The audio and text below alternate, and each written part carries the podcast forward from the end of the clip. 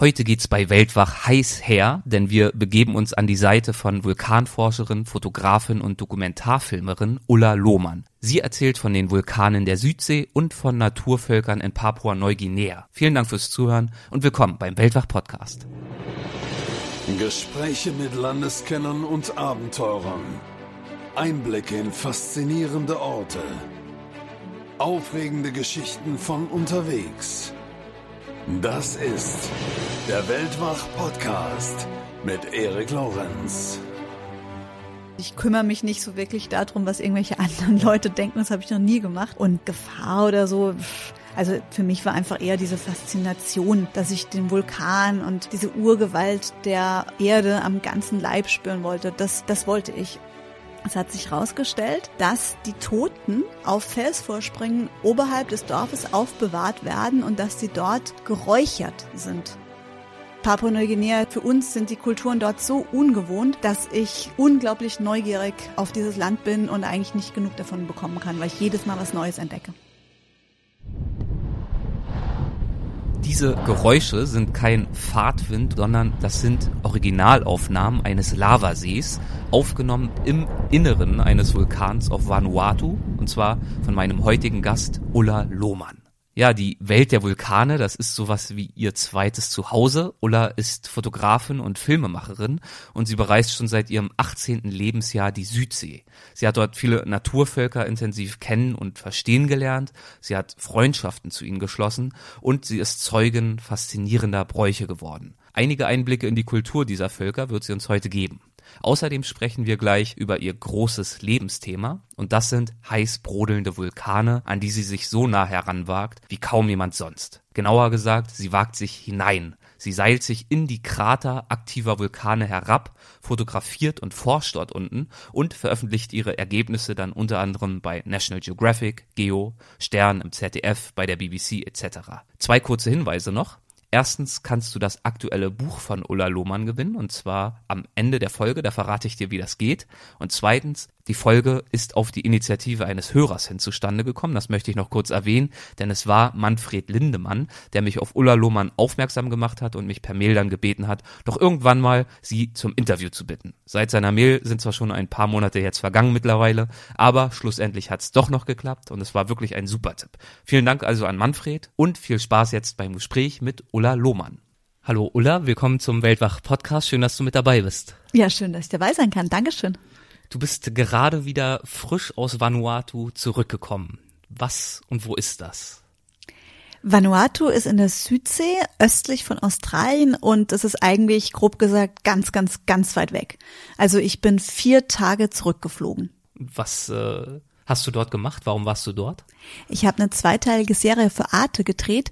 Die müsste Anfang Herbst im Fernsehen kommen. Das war ja nicht dein erster Besuch dort, richtig? Warum und wann warst du das erste Mal dort vor Ort? Vanuatu ist so mein zweites Zuhause. Also ich bin im Jahr mindestens zweimal dort. Das erste Mal war ich allerdings schon 97 dort. Da war ich gerade 19 und Moment, wenn ich richtig gerechnet habe, ich bin so schlecht im Rechnen, aber so ungefähr. Und ähm, ich habe mir einen Vulkan angeschaut. Ich habe mir einfach eingebildet, ich möchte einen Vulkan sehen und bin mit 19 dann mit meinem Rucksack zu einem Vulkan hin. Und seitdem fast jedes Jahr ein bis zweimal zurückgekehrt. Genau. Inwiefern hat sich diese Inselwelt in dieser Zeit verändert? Sehr interessante Frage. Auf der einen Seite hat sich nämlich die Welt dort nicht wirklich verändert Natürlich, die Moderne ist gekommen, die Leute haben dort Handy, auch in entlegenen Dörfern. Aber ganz viele von den jungen Leuten, die hatten die Chance, in die Stadt zu gehen und dort das westliche Leben zu sehen. In Port Vila, das ist die Hauptstadt, ähm, gibt es viele Autos, gibt 24 Stunden Elektrizität, es gibt große Supermärkte und es ist den Jugendlichen vom Dorf tatsächlich ganz oft einfach zu viel. Und dann sind sie wieder zurück aufs Dorf und sind aber sehr glücklich dort. Und deswegen ist es so ein Wandel der Gesellschaft, die kennen die Moderne, entscheiden sich aber oft bewusst für ein Leben auf dem Dorf. Und dieses Leben auf dem Dorf, wie kann ich mir das dort vorstellen? Die Menschen wurden auch tatsächlich öfter zu den glücklichsten Menschen der Welt gewählt. Die haben dort nämlich alles, was sie zum Leben brauchen. Also jeder hat genug Land, jeder hat äh, die Möglichkeit, sich ein Haus zu bauen, einfach aus Naturmaterialien baut man so sein Blätterdachhäuschen und man bestellt das Land, indem man einfach nur Sachen in die Erde reinsteckt. Das ist dort tropisch, alles wächst gut und man muss tatsächlich jetzt nicht wirklich ständig was tun. Das Leben ist eher geruhsam. Also wenn man jetzt sagt, ich möchte irgendwie was studieren und ich möchte was in meinem Leben erreichen, dann ist es auf dem Dorf wahrscheinlich nicht der richtige Weg. Aber dass die Menschen sind tatsächlich im Familienverbund drin und dort sehr glücklich. Also ich habe unheimlich viel selbst für mich dort gelernt. Zum Beispiel? Ich habe zum Beispiel gelernt, dass die Familie doch wichtiger ist, als ich es mir eingestehen würde. Nämlich bei uns sagt man, naja, ich komme schon zurecht, aber dort würde man ohne seine Familie überhaupt nichts sein. Und wenn man das auch ein bisschen mehr schätzen kann und schätzen lernt, kann man tatsächlich da auch bei uns ein bisschen mehr drauf aufpassen und ähm, wenn man sich ein bisschen mehr Mühe gibt, kriegt man auch einfach viel mehr zurück. Und wahrscheinlich auch insgesamt die Wertehierarchie dort eine ganz andere als bei uns. Ja, dort ist einfach die traditionelle Gesellschaft so, dass einfach die Frau ähm, ganz banal nach dem beurteilt wird, wie viel sie tragen kann, wie viele Kinder sie hat und wie gut sie kochen kann. Und ähm, da so reduziert zu werden oder darauf reduziert zu werden, das fällt mir natürlich unglaublich schwer. Also damit kann ich mich überhaupt nicht anfreunden. Aber die Frauen akzeptieren dort auch diesen Platz in der Gesellschaft und machen von innen raus die Familienpolitik. Das heißt, wenn sie irgendwas wollen, dass der Mann das macht, dann kriegen die das hin. Und in Wirklichkeit ist es so wie überall auf der Welt, nämlich die Frauen haben das Sagen was sind so die Prioritäten der Menschen dort? Also ich erinnere mich gerade in einem Interview, was ich von dir gelesen oder gehört habe, hast du mal sehr schön beschrieben, zum Beispiel, dass sie sich weitaus weniger von Äußerlichkeiten beeindrucken lassen. Das ist natürlich ein Stück weit vielleicht ein Klischee, aber es scheint ja zu stimmen und du hast das sehr schön beschrieben. Inwiefern äußert sich das? Was ist den Menschen dort wichtig für ihr Zusammenleben? diese ganzen Äußerlichkeiten wie bei uns, wenn man ein schickes Auto fährt, einen schicken Anzug anhat, dann hat man quasi Karriere gemacht, dann ist man wer. Das zählt dort überhaupt nicht. Die gucken direkt durch diese ganzen Äußerlichkeiten durch ins Herz. Und ich habe wirklich gelernt, einfach authentisch zu sein und ich selbst zu sein, weil so werde ich akzeptiert, auch mit meinen Fehlern, Fehlern und Schwächen. Aber wenn ich vorgebe, jemand anders zu sein, durchschauen die das ganz schnell. Und in unserer Gesellschaft kann man das gar nicht mehr so wirklich. Man hat nicht mehr, man kann das nicht mehr so, den Menschen auch zuzuhören und den Menschen auf den Grund fühlen zu wollen. Da nimmt man sich bei uns nicht wirklich die Zeit dafür. Und dort geht es ganz schnell so, dass die Menschen einem richtig durchschauen. Also ich habe da tatsächlich ganz oft den Eindruck, dass die mich angucken und nicht das, was ich vorgebe zu sein. Vanuatu gilt ja auch als Land mit der höchsten Sprachdichte der Welt, richtig? Es sind 120 Sprachen in einem Land, das wow. nur von 270.000 Leuten bewohnt wird. Ich habe mal irgendwann ausgerechnet, dass es pro Sprache 2300 Einwohner sind, die diese Sprache sprechen. Wie verständigst du dich dort? Ich spreche die einheitliche Landessprache des Bishlama. Wann hast du die gelernt? Schon relativ früh bei deinen vielen Besuchen? Ja, also mir war immer schon bei dem Reisen klar, dass ich persönlich um mich richtig mit den Menschen zu verständigen, verständigen zu wollen, dass ich die Sprachen kennen muss. Also ich bin Französisch, Englisch, Deutsch aufgewachsen und mir macht Spaß, eine neue Sprache zu lernen. Ich habe mich dann gleich beim ersten Besuch hingesetzt mit den Frauen und mit den Kindern, Aussprache geübt und auf Sachen gedeutet und gefragt, was das ist. Und dann habe ich tatsächlich so spielerisch einfach die Sprache nach und nach gelernt, weil ich es einfach wollte. Ich kann mir vorstellen, dass du über die vielen Jahre dort auch viele Freunde gefunden hast. Kannst du ein Beispiel für jemanden nennen, mit dem du sehr eng verbandelt mittlerweile bist, den du immer wieder triffst? Gibt es da gibt, jemanden? Es gibt tatsächlich mehrere kleine Ullas. Ach was. Es gibt mehrere Kinder, die nach mir benannt sind. die eine Ulla ist jetzt schon neun. Die ähm, ist die Tochter von Love und Love wollte eigentlich mich heiraten. Er hat sogar vorm seinem Vater, hat mich dann zu einem Gespräch gebeten und hat ein Schweinchen für mich geschlachtet und hat er mich vor seinem Vater gefragt, ob ich ihn heiraten möchte. Ich muss gestehen, ähm, ich mag ihn total gerne und wir sind einfach auch wirklich richtig gute Freunde, auch heute noch.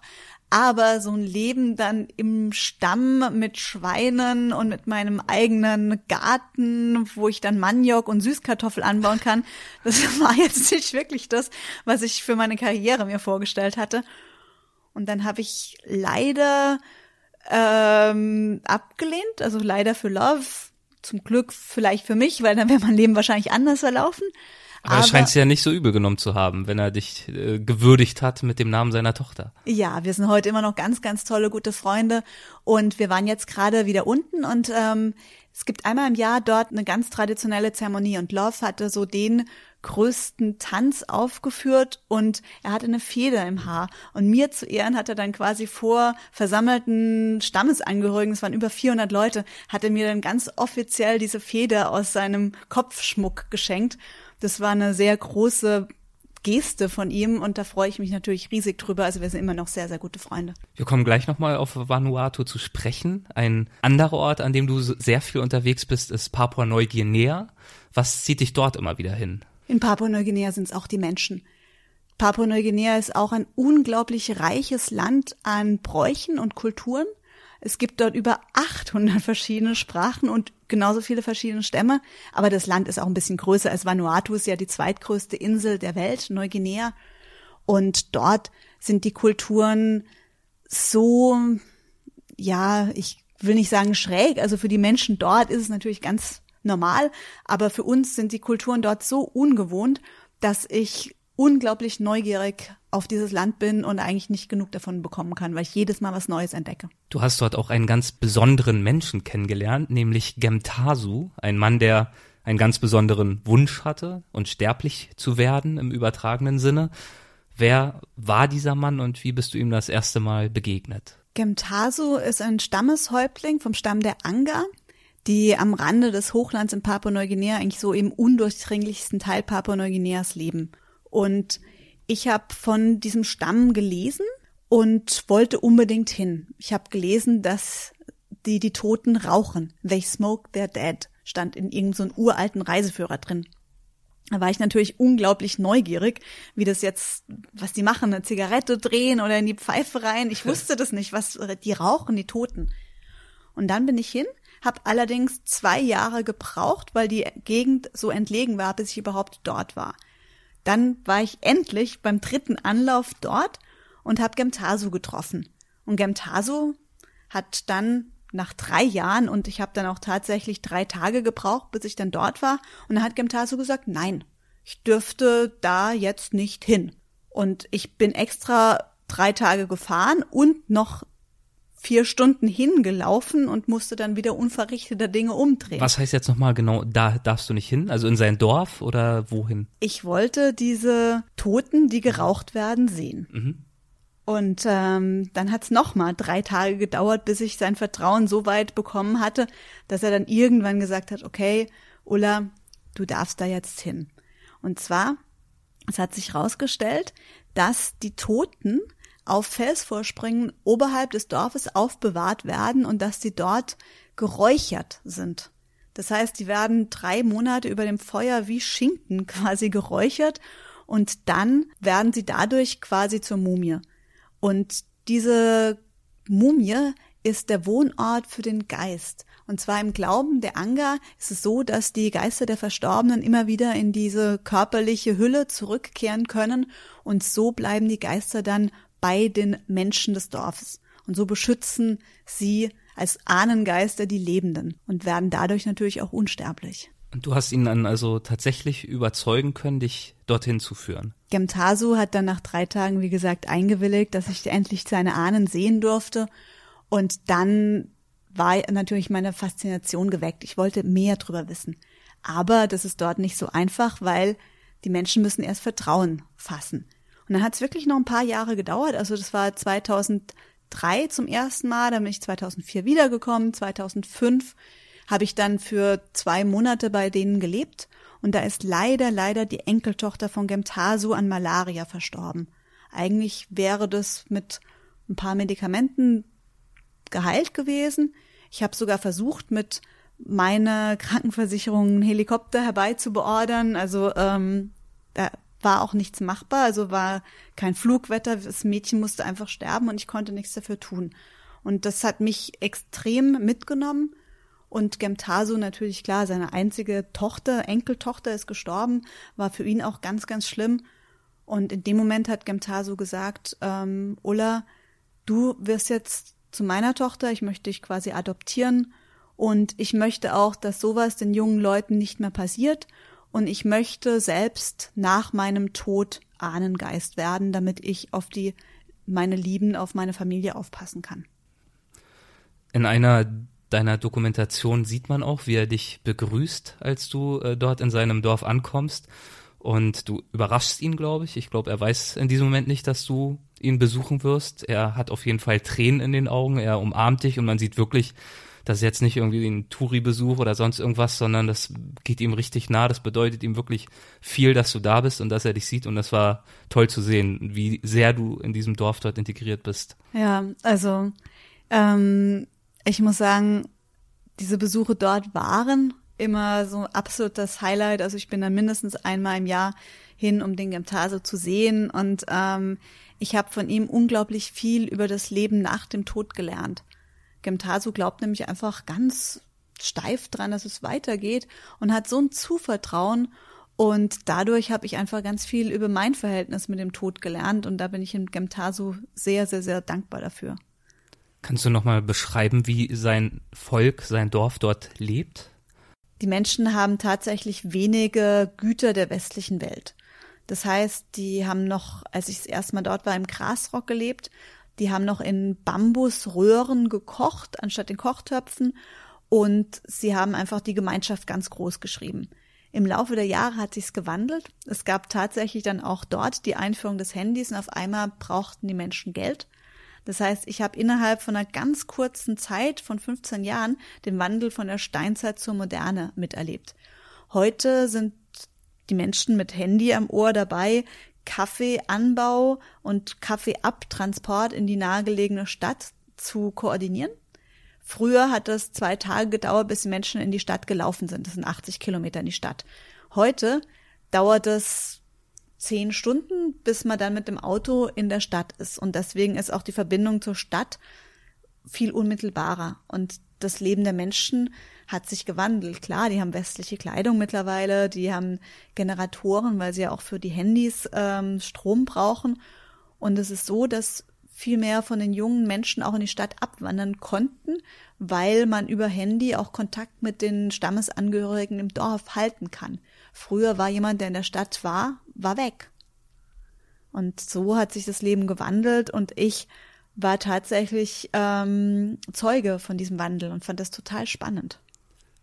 Wie fühlt sich dieser Wandel für dich an? Als westlicher Besucher ist man ja wahrscheinlich schnell auch geneigt, das zu bedauern, weil alte Traditionen vielleicht ein Stück weit aufgeweicht werden, während auf der anderen Seite man auch sagen könnte, dass die Menschen natürlich jetzt einfach nur ein Stück weit an dem Lebensstil teilhaben wollen, ganz kleines Stück, äh, den wir ohnehin schon seit langer Zeit pflegen. Ich habe bei meinen Reisen gelernt, nicht zu urteilen. Das ist was, was ich auch bei uns in Deutschland nicht mache, was ich dort auch nicht mache. Und ähm, das hilft. Ich habe allerdings auch gesehen, wie in Vanuatu sich die Gesellschaft so gewandelt hat, dass die jungen Leute die Stadt kennengelernt haben, aber die Traditionen schätzen und wieder auf die Dörfer zurückgehen. In Papua-Neuguinea ist es tatsächlich nicht so, noch nicht so, keine Ahnung, aber die jungen Leute wandern in die Städte ab und bleiben dann auch dort. Und äh, Papua-Neuguinea ist ein sehr reiches Land, weil es dort viele Minen gibt, viele Australier, die dort arbeiten, leben und natürlich auch Geld in das Land bringen. Und ähm, das Gefälle zwischen Arm und Reich ist sehr groß. In Vanuatu ist es eher weniger. Und ich glaube, die Sehnsucht der Menschen dort nach westlicher Welt ist geweckt, aber sie können sie nicht haben, erstreben aber das Denken und sehen nicht die negativen Sachen. Deswegen ist das Leben zurück im Dorf eigentlich noch nicht so, dass es attraktiv ist. In Vanuatu sind die Menschen wieder auf den Trichter gekommen, dass es ja auch auf dem Land wunderschön ist und dass das Leben dort viel einfacher ist. In Papua-Neuguinea habe ich den Eindruck, dass es da noch nicht der Fall ist. Ich hoffe, dass es dann irgendwann soweit sein wird und dass dann die Kulturen und Brauchtümer nicht ganz in Vergessenheit geraten sind. Es ist heute leider so, dass viele von den alten Sprachen auch nicht mehr so viel gesprochen werden. Es wird die Einheitssprache des Pitchen gesprochen. Die Menschen, die in der Stadt wohnen, können zum Teil ihre Stammessprache gar nicht mehr. Die Kinder wachsen mit der, mit Pitchen auf. Und so ist es auch mit ganz vielen Traditionen, zum Beispiel der Tradition der Mumifizierung. Und Gemtasu wollte also mumifiziert werden, er wollte ein Ahnengeist werden. Und in der Dokumentation, die du darüber gedreht hast, über dieses Thema, hat er zum Beispiel gesagt, wenn ich unter der Erde bin, können mich meine Angehörigen ja nicht mehr sehen, sinngemäß. Das war eine seiner Begründungen. Und gleichzeitig glaubte er ja auch an einen christlichen Gott. Wie hat das denn zusammengepasst für ihn? Der Gemtaso hat sich einfach gesagt, nach dem Tod geht's irgendwie weiter. Und egal, ob das jetzt Gott ist oder ob das meine Ahnengeister sind, irgendeiner ist da, irgendwelche sind da, die auf mich aufpassen. Und ähm, nach dem Tod ist einfach nur ein anderer Zustand. Aber für ihn war das Wichtige, dass er nach seinem Tod einfach mumifiziert wird, damit er als Ahnengeist auf die Menschen aufpassen kann. Es ist dort aber nicht so, dass jetzt ständig Leute mumifiziert werden. Ne? Ich glaube, der die letzte Mumifizierung war ja mehrere Jahrzehnte schon her. Ja, die letzte Mumifizierung war in den 50ern. Ja. Und zwar war das der Vater von Gemtasu, der Moimango, der von Gemtasu selbst mumifiziert wurde. Und dann war der Einbruch, dann kamen die Missionare, dann kam die Regierung von Australien und alle haben sie dann irgendwann gesagt, naja, das Mumifizieren ist nicht wirklich hygienisch, hört bitte damit auf und die Menschen haben auch drauf gehört.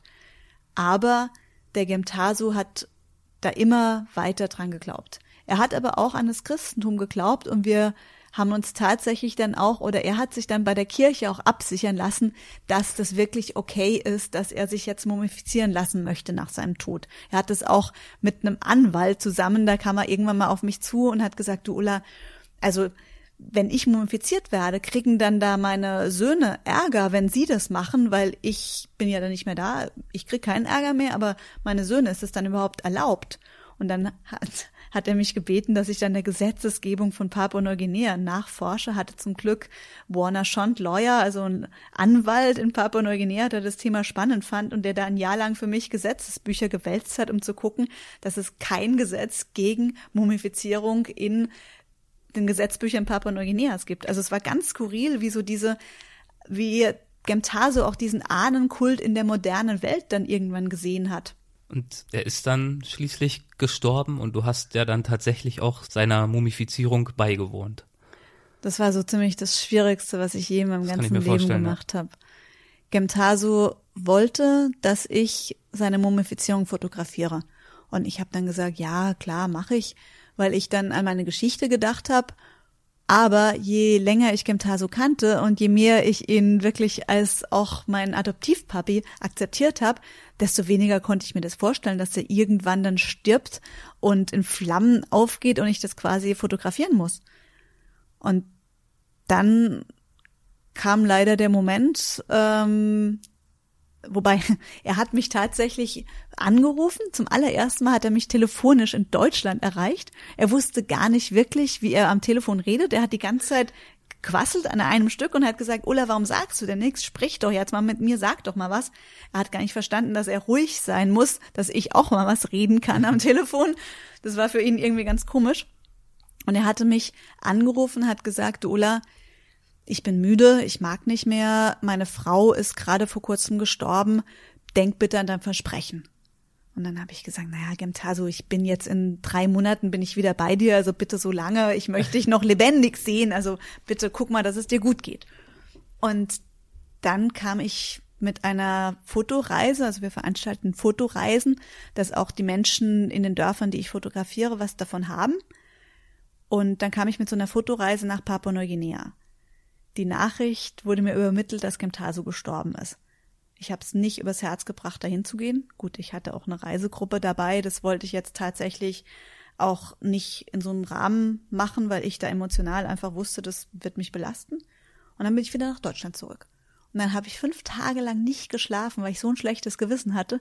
Und dann sind wir anschließend, mein Mann, Basti und ich, sind dann wieder nach Papua-Neuguinea zurückgeflogen, weil ich gesagt habe, okay, wenigstens zur Beerdigung ist man ja auch da, um so Respekt zu zeigen. Ich mache das ohne Fotos. Dann habe ich tatsächlich auch in der Anfangszeit die Kamera gar nicht dabei gehabt. Aber dann nach ein paar Tagen kam die Frage von den Stammesangehörigen auf, du Ula, du hast zum Gemtaso versprochen zu fotografieren. Und ich war so einfach damit beschäftigt, das zu verarbeiten, dass Gemtasu jetzt so in einen anderen Zustand übergeht. Und als ich ihn das erste Mal mumifiziert gesehen habe, war für mich ein Moment des absoluten Schocks. Aber nicht negativ, wie ich gedacht hätte, sondern eher positiv, weil er so glücklich und zufrieden aussah und so erhaben in seiner Hütte saß und alle Familienmitglieder, die saßen außen rum und haben gelacht, erzählt, gemeinsam getrauert, gemeinsam gegessen und da auch geschlafen. Es war irgendwie total tröstlich. Und dann habe ich nach einer langen Weile mich dazu überrungen, einfach die Kamera rauszunehmen und zu fotografieren. Und dann habe ich gesagt, okay, ich mache das aber nur für den Stamm, damit die die Bilder haben.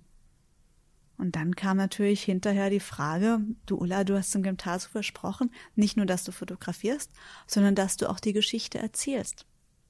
Der Gemtase wollte nämlich damit anderen Menschen Mut machen, über den Tod nachzudenken. Er hat gesehen, wie sehr er mir helfen konnte, mit dem Tod zurechtzukommen, einfach eine andere Sichtweise zu bekommen und hat gesagt, Ulla, ich will, dass du die Geschichte erzählst.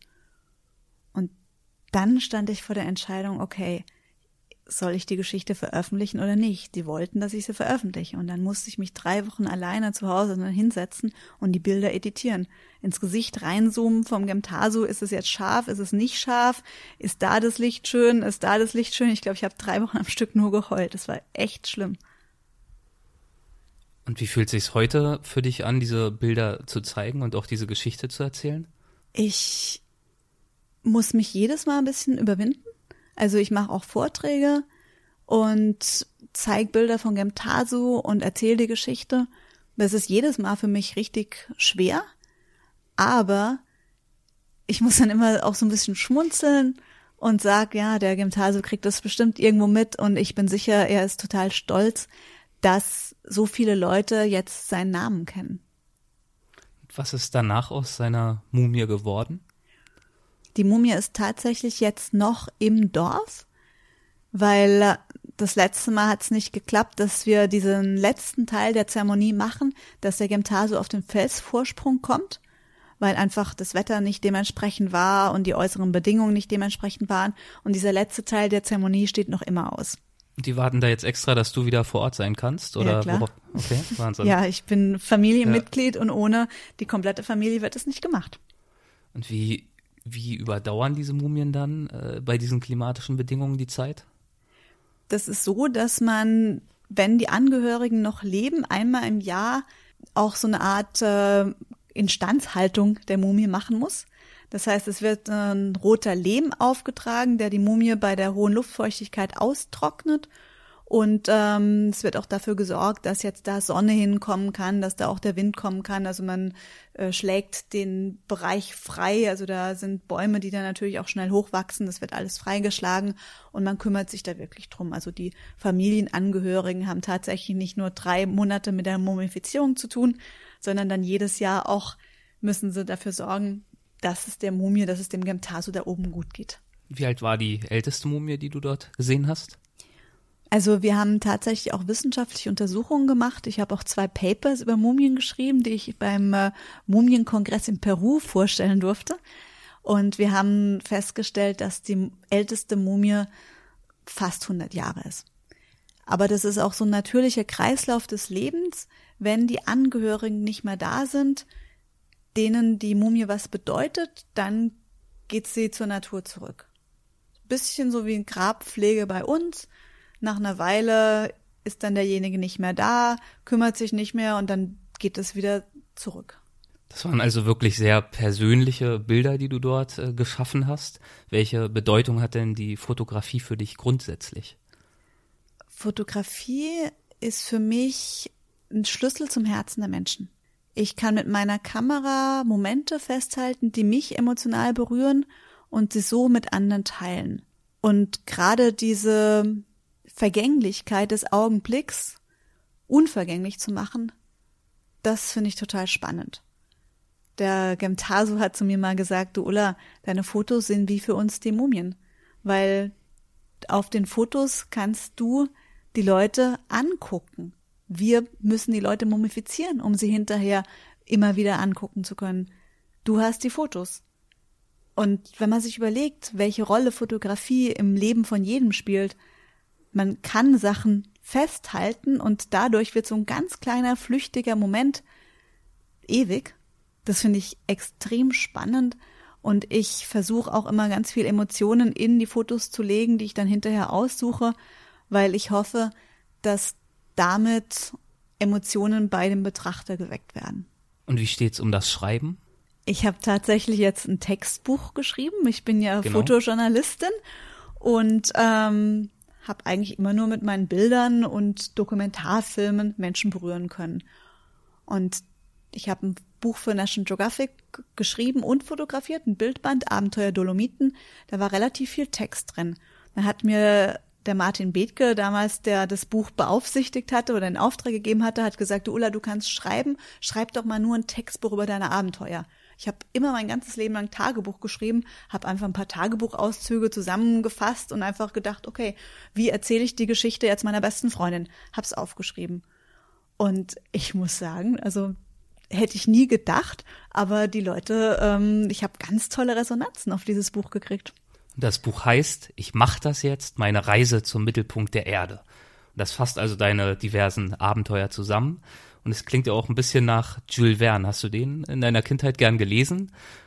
Oder Na, hängt klar. das eher? Doch. Ja, ja. Ich es hängt nicht nur mit deiner eigenen Vulkanleidenschaft zusammen, sondern auch wirklich, weil der Autor dir nah ist. Ich habe als Kind unheimlich viel gelesen und wollte immer diese ganzen Reisen selbst erleben, habe mir das selbst erträumt. Und es geht in dem Buch eigentlich darum, einen Traum zu verwirklichen. Ich habe dafür fast 20 Jahre gebraucht, bis ich von der Idee, so richtig zum Mittelpunkt der Erde, richtig an den Lavasee zu wollen, auch diese Umsetzung machen konnte. Und ich möchte mit dem Buch anderen Menschen Mut machen, an die Träume zu glauben und auch die Mühe nicht zu scheuen, sie umzusetzen. Weil das ist wirklich extrem mühselig. Manchmal, wenn man das Buch dann so liest, denkt man um Himmels Willen, die schafft es ja nie.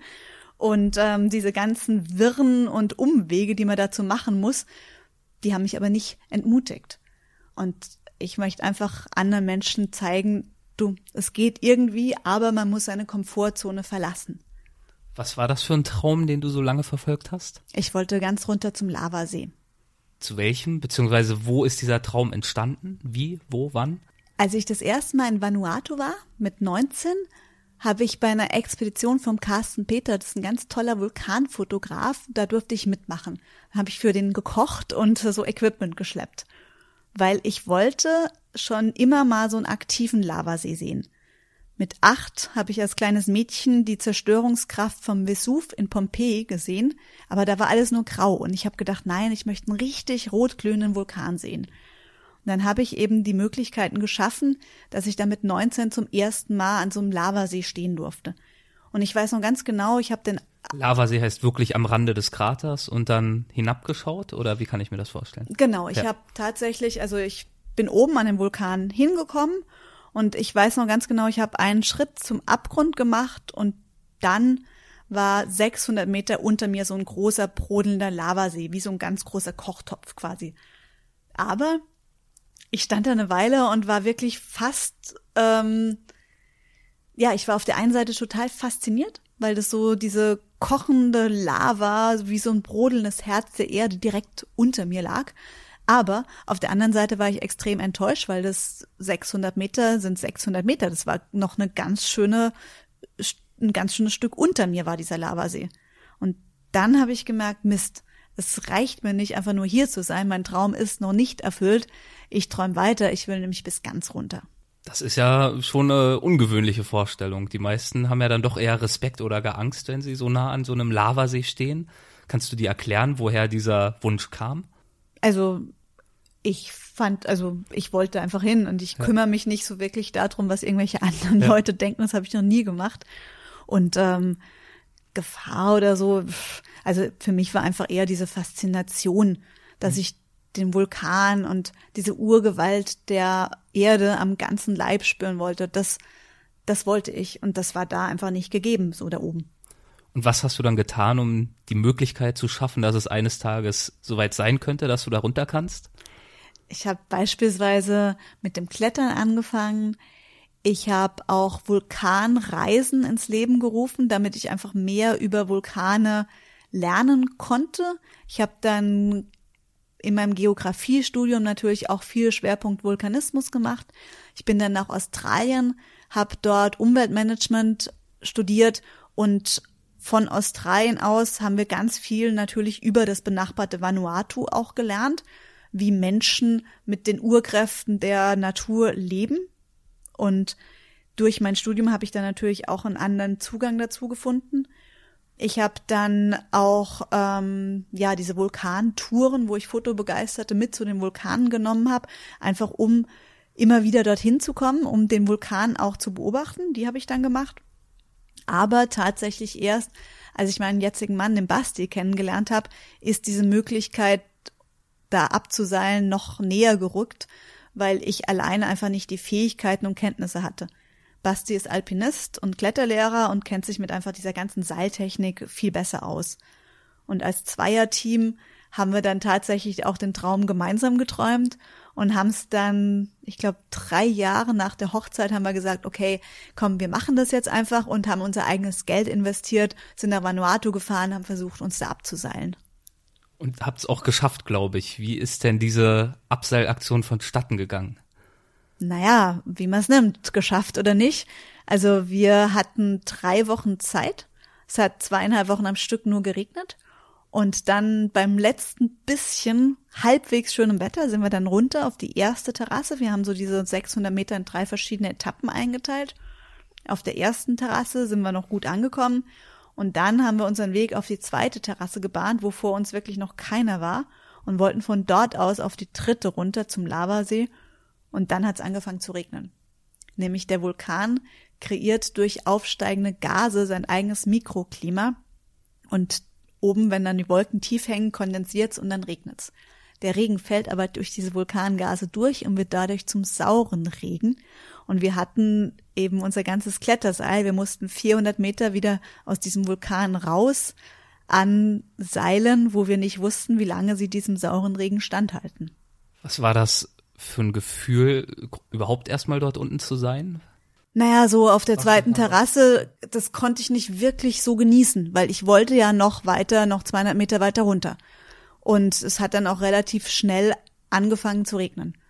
Und wir mussten tatsächlich dann, also wir haben lange hin und her diskutiert, weil ich wollte natürlich nicht abbrechen. Basti hat gemeint, nee, du spinnst, äh, lass uns wieder hoch. Wenn wir heil rauskommen, sind wir tatsächlich, können wir froh sein. Und ähm, es war tatsächlich sehr gemischt, da unten zu sein. Auf der einen Seite war natürlich toll, näher am Lavasee zu sein, aber auf der anderen Seite war das auch das Gefühl des Scheiterns. Wir mussten aufgeben und wir haben es tatsächlich relativ knapp gerade noch so nach oben wieder geschafft. Woran machst du das fest, dass es knapp war? Wir haben uns für die Abseilstelle ein ausgetrocknetes Flussbett ausgesucht. Und bei Regen wurde aus diesem ausgetrockneten Flussbett ein ausgewachsener Wasserfall. Und wir mussten uns durch den Wasserfall nach oben schaffen, am Seil aufsteigen, im Seil, was natürlich durch Regen, durch sauren Regen aufquillt, dann hat sich noch Asche damit vermischt und von oben kamen ständig irgendwelche Steine runter, weil das mit dem Fluss natürlich dann nach unten geschwemmt wurde. Und ähm, die Steine können natürlich das Kletterseil sehr schnell durchtrennen. Das sind sehr spitzkantige, scharfe Steine, Vulkansteine. Und zum anderen kann einfach dieser saure Regen das Seil angreifen. Wir hatten dann tatsächlich auch Angst, dass sich die Verankerungen lösen, die wir ja auch in dem ausgetrockneten Flussbett gemacht hatten, quasi jetzt mitten im Fluss. Und ähm, also es war schon relativ brenzlig. Und äh, habt ihr es dann nochmal versucht? Wir hatten zum Glück genug Bild- und Videomaterial, dass wir gesagt haben, okay, wir versuchen jetzt einfach einen Sponsor zu finden, sind an eine Produktionsfirma ran, Red Bull Media House, und die haben dann gesagt, okay, wir finden die Sache toll und wir unterstützen euch. Uns ging es nämlich nicht nur einfach um die Entdeckung und an den Ort zu kommen, wo vorher noch keiner war, sondern uns ging es tatsächlich oder uns geht es auch sehr viel um die wissenschaftlichen Erkenntnisse. Wir haben bei unserem ersten Versuch auch den Thomas Boyer mitgenommen. Das ist ein französischer Vulkanologe, der diesen Vulkan erforscht. wir haben gesagt, wir möchten ganz nach unten, um dort Messungen vorzunehmen, die man nicht sonst nicht vornehmen kann. Weil wenn man ein bisschen weiter weg ist und den Vulkan, wie es sonst gemacht wird, über Satellitenmessungen versucht zu überwachen, dann hat man manchmal verfälschte Messungen durch Gase. Und wir wollten einfach zum ersten Mal so diese Grundsatzdaten auch aufnehmen. Und das geht nur, wenn man ganz unten ist.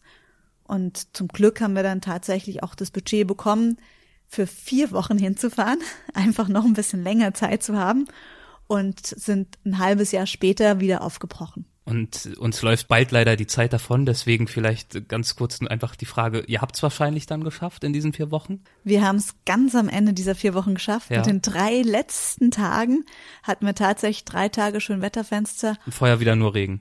Vorher nur Regen die ganze Zeit. Ja. Aber die Einheimischen haben so ihre kleine Wettermagie und dann haben wir irgendwann das akzeptiert und gesagt, okay, wir geben jetzt mal dem Gutwettermacher ein bisschen Geld. Der hat es dann tatsächlich auch dafür gesorgt, dass das Wetter schön wird, ob man dran glaubt oder nicht. Es gibt Sachen, die man sich nicht erklären muss.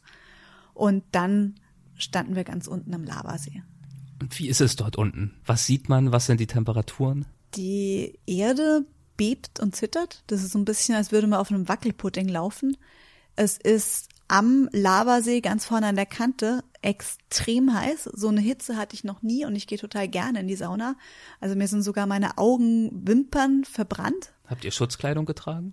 Ganz vorne am Lavasee braucht man Schutzkleidung. Aber wenn man zehn Meter zurückgeht, ist es tatsächlich relativ kühl, weil diese heiße Luft, die über dem Vulkan nach oben steigt, macht dann wieder Platz für die kalte Luft, die dann nach unten fällt. Und das ist so ein absoluter Wechsel, wie am Lagerfeuer, wo man sich auch ständig umdrehen muss, dass eine Seite warm wird. Die Temperaturen, vor allem die Gase dort unten, waren nicht so extrem, wie ich es mir vorgestellt hatte, aber was ganz überraschend war, war der Blick nach oben, weil dieser Himmel über mir, der war 600 Meter weit weg, da war so ein kleines Loch oben im Vulkan drin und ich habe richtig gemerkt, dass ich in so einem Trichter drin bin, so ganz im Herzen der Erde. Das war extremst beeindruckend. Und ähm, ja, ich finde es einfach unglaublich, sich als Mensch an so einen Ort zu begeben, weil die Natur ist so groß und so mächtig. Das wurde mir in dem Moment ganz deutlich bewusst. Aber wir spielen überhaupt gar keine Rolle. Also wir sind noch nicht mal Staubkörner, aber wir dürfen trotzdem solche Momente erleben. Und ähm, das ist für mich so ein Moment, wo ich absolute Dankbarkeit empfinde. Es war wunderschön. Toll. Gibt es denn noch weitere Vulkane, die du unbedingt noch erkunden möchtest? Na, ganz viele. Also ähm, es gibt viele weitere Träume. Der nächste Vulkan, wo ich unbedingt mal hin möchte, das ist der Erebus. Das ist ein aktiver Vulkan in der Antarktis. Das klingt nach einem größeren Projekt. Ja, das stimmt. Aber jetzt ist erstmal ein bisschen ein Projekt weiter zu, zu, äh, näher an der Heimat angesagt. Und zwar werden wir in 470 Tagen von jeden 47 europäischen Ländern den jeweils höchsten Berg besteigen. Wo kann man das am besten verfolgen, dieses Projekt? Auf dem Facebook und auf Instagram einfach Ulla Lohmann oder auf der Webseite www.ullaloman.com. Klasse, das werde ich auf jeden Fall verfolgen. Ich werde es auch verlinken. Bin gespannt darauf und danke dir für deine Zeit. War sehr spannend. Ja, ich sag Dankeschön. Hat sehr viel Spaß gemacht. Mach's gut. Tschüss. Tschüss. Das war Ulla Lohmann. Ich hoffe, du fandest das Gespräch genauso spannend wie ich. Wenn ja, dann lohnt sich vielleicht ein Blick auf weltwach.de, denn dort findest du in den Notizen zu diesem Beitrag unter anderem ein Foto von Gemtasu, dem Stammesältesten aus Papua-Neuguinea. Und wir haben ja auch kurz über Ullas neues Buch gesprochen mit dem Titel Ich mach das jetzt, meine Reise zum Mittelpunkt der Erde. Davon verlose ich ein Exemplar. Alles, was du dafür tun musst, ist eine kurze Rezension auf iTunes zu hinterlassen und mir dann eine Nachricht über Facebook oder über das Kontaktformular auf weltwach.de zu schreiben mit dem Hinweis auf deine Rezension und den Namen, unter dem du sie verfasst hast. Das Buch ist wirklich klasse, ich habe es selbst schon gelesen. Viel Erfolg also und bis bald.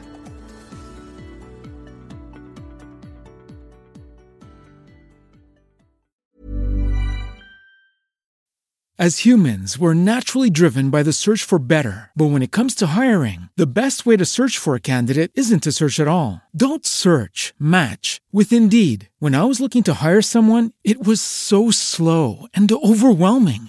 I wish I had used Indeed. If you need to hire, you need Indeed. Indeed is your matching and hiring platform with over 350 million global monthly visitors, according to Indeed data, and a matching engine that helps you find quality candidates fast. Ditch the busy work. Use Indeed for scheduling, screening, and messaging so you can connect with candidates faster. And Indeed doesn't just help you hire faster. 93% of employers agree Indeed delivers the highest quality matches compared to other job sites, according to a recent Indeed survey. And listeners of this show will get a $75 sponsored job credit to get your jobs more visibility at Indeed.com slash podcast. That's Indeed.com slash podcast. Terms and conditions apply.